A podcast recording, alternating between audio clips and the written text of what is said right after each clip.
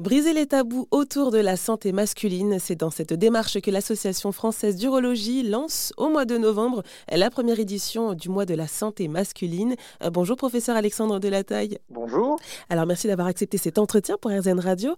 Euh, pourquoi est-ce que vous avez souhaité bah, lancer, donc euh, que l'association lance ce premier mois de la santé masculine, donc à partir du mois de novembre? Eh bien, parce que les hommes ont un petit peu de mal à se mettre dans la filière médicale, contrairement aux femmes qui, dès l'adolescence, vont aller voir le médecin généraliste, puis après le gynécologue pour être suivi.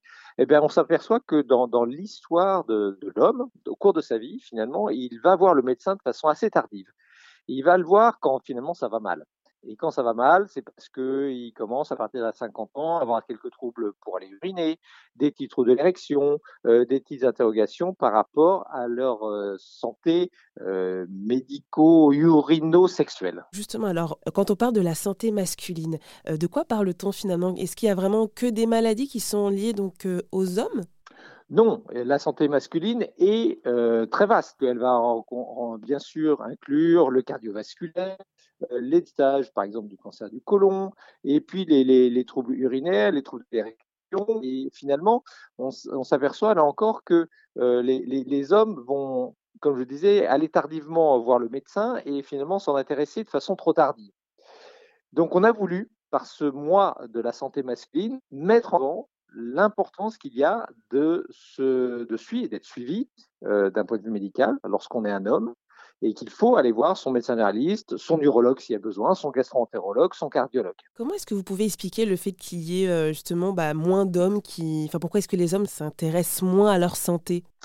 Ah, ça c'est une bonne question. Euh, le, je pense que comme je disais tout à l'heure, les femmes ont l'habitude d'aller voir le, gynécologue et le médecin généraliste, et que les hommes sont peut-être un peu plus fatalistes, ou comme ils n'ont pas pris l'habitude euh, d'aller voir le médecin régulièrement, bah, finalement, ils se disent, bah, on ira quand, quand, ça ira. C'est peut-être aussi un problème culturel. Mmh Et alors justement, bah, quelles sont les conséquences du fait de ne bah, pas forcément s'intéresser à sa santé tout simplement?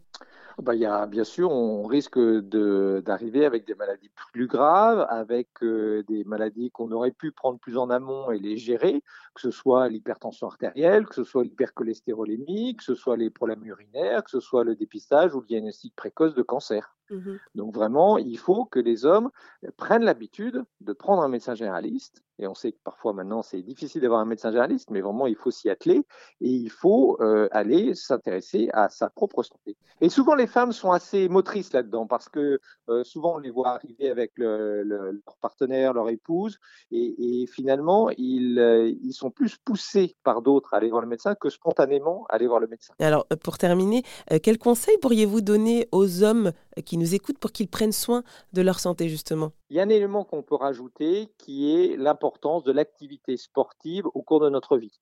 On fait beaucoup de sport quand on est jeune. Après, on part dans la vie professionnelle où on arrive de façon parallèle à faire un petit peu de sport. Et puis, avec le temps, on a tendance un petit peu à lâcher cela.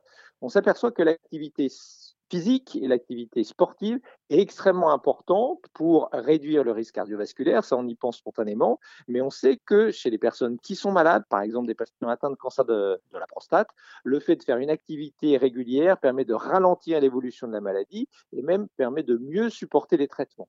Donc faire du sport, c'est bien pour les personnes qui sont en bonne forme, mais aussi pour les patients. Et donc on veut, avec l'Association française d'urologie, là encore, promouvoir la santé par l'activité sportive. Eh ben merci pour ce conseil, professeur Alexandre Delataille, chef du service d'urologie du CHU Henri Mondor à Créteil, d'être venu nous parler de cette première édition du mois de la santé masculine qui a lieu donc tout au long de ce mois de novembre et qui a été lancé par l'Association française d'urologie. Et toutes les informations sur cet événement sont à retrouver sur notre site internet. Merci beaucoup.